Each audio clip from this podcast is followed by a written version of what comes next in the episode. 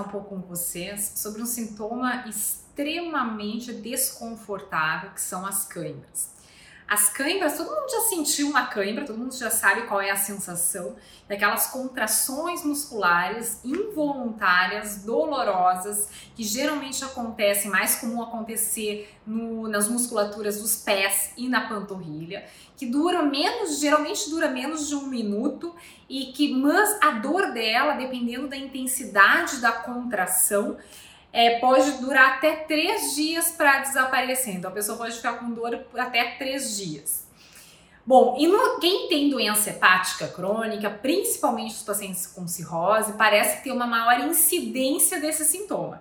É com uma certa frequência que no consultório do hepatologista o paciente se queixa disso. No entanto, nós hepatologistas muitas vezes não valorizamos essa queixa. Por quê? Porque é algo que não ameaça a vida daquele paciente. Dentro de um contexto de doença hepática, onde tem diversas complicações, aí inclui desde perda de função hepática, maior risco de infecções, risco de hemorragia digestiva por ruptura de varizes de esôfago, de ascite, aquela água na barriga, necessidade de transplante hepático. As câimbras, apesar de ser uma queixa comum, ela não vai diminuir a sobrevida desse paciente, não vai aumentar a mortalidade desse paciente, muito menos vai reduzir a chance desse paciente vir a sobreviver e ter uma boa qualidade de vida pós-transplante. Então, muitas vezes é pouco valorizado por nós médicos. No entanto, para o paciente, esse é um dos sintomas que mais tiram o sono, literalmente, porque além de ser extremamente desconfortável, diminui a qualidade de vida e realmente afeta o sono. O paciente que tem câimbras frequentemente diminui a capacidade de relaxamento. Isso diminui muito a qualidade de vida desse paciente. Bom, mas por que, que essas câimbras acontecem principalmente no paciente com hepatopatia? Na verdade, a gente não sabe nem exatamente por que, que as pessoas em geral têm câimbras. Se é por fadiga muscular, se é por redução da musculatura, se é por alteração de eletrólitos.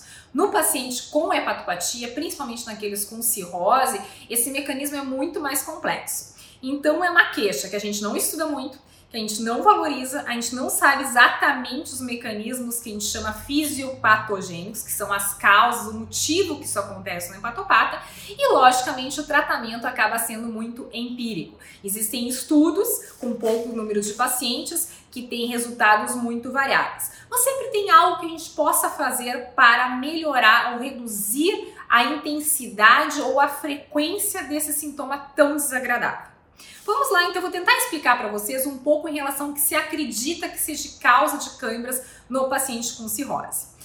Se sabe que até 88% dos pacientes com cirrose têm câimbras frequentemente. Essa é claro que essa prevalência, essa incidência varia muito de estudo para estudo. Então tem estudos que mostram uma prevalência mais baixa, em torno de 20, 18, 20%, e outros que vão lá 80, 90% de prevalência. Mas a questão é que é um sintoma predominante e muito pouco valorizado.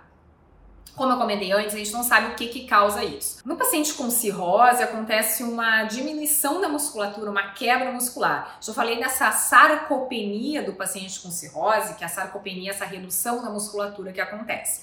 E parece que os pacientes têm alguns estudos que demonstram que pacientes com menor massa muscular têm maior propensão a ter câimbras.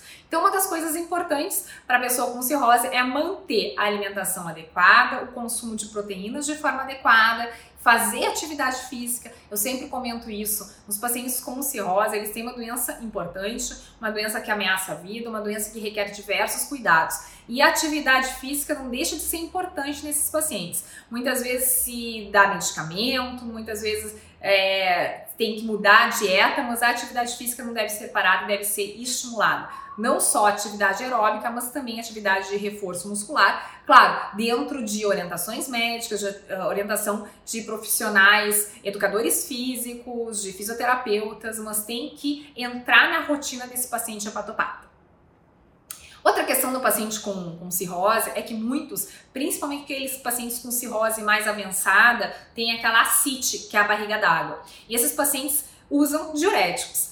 Tem alguns estudos que demonstram que quem usa diurético, principalmente aquele diurético mais potente, que é o furosemide, que é um diurético que libera mais água, expolia mais o que a gente chama de eletrólitos de sódio, potássio, magnésio, acaba tendo mais câimbras. Inclusive, fui revisar a literatura antes de fazer esse vídeo E eu encontrei um estudo que foi publicado agora em 2020, um estudo japonês, que estudaram, se eu não me engano, 156 pacientes e mostrou realmente uma tendência que quem usa esse diurético furosemide tem maior risco de câimbras. Não que a gente vai deixar de usar furosemide num paciente que tem água na barriga, num paciente que precisa usar, mas na verdade a gente tem que ficar, o médico, o paciente tem que ficar mais atento aos níveis dos eletrólitos, sódio, potássio, magnésio. Talvez o magnésio tenha uma ação predominante aí, porque a gente sabe que o paciente desnutrido, o paciente com cirrose, o paciente que usa diurético, tem o magnésio no sangue,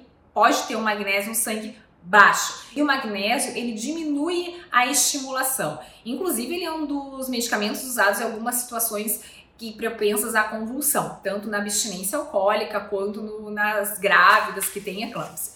Então, você tendo um magnésio baixo, tem maior excitabilidade na musculatura, acaba fazendo essa contração involuntária. Então, se a pessoa tem baixo potássio, baixo magnésio, tem que ser reposto de forma adequada, conforme a orientação médica. Tudo que eu tô falando para vocês aqui é como medidas educativas. Todas as medidas terapêuticas têm que ser conversado com o médico que está fazendo o acompanhamento da pessoa que tem doença hepática crônica que tem cirrose. Isso, na verdade, são mais dicas informativas ou dicas de tratamento, mas o tratamento todo tem que ser conversado com o médico assistente, com a equipe médica assistente. Outro ponto importante nesse contexto de hepatopatia crônica é que o metabolismo do músculo é alterado no paciente que tem hepatopatia, acontece um aumento na produção de lactato e parece que esse aumento na produção de lactato também favorece o surgimento de cânceres.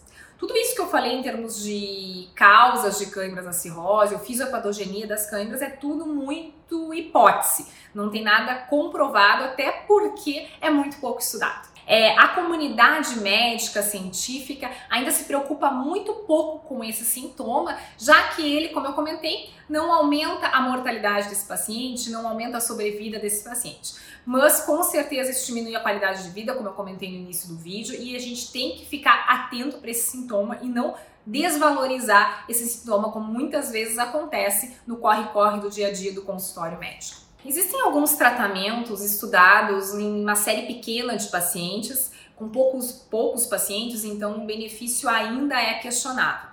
Mas isso tudo pode ser conversado com a equipe assistente que acompanha o paciente hepatopata que tem câimbras com frequência. Então existe suplementação de taurina, suplementação de L-carnitina, uh, uso de vitamina E, uso de baclofeno.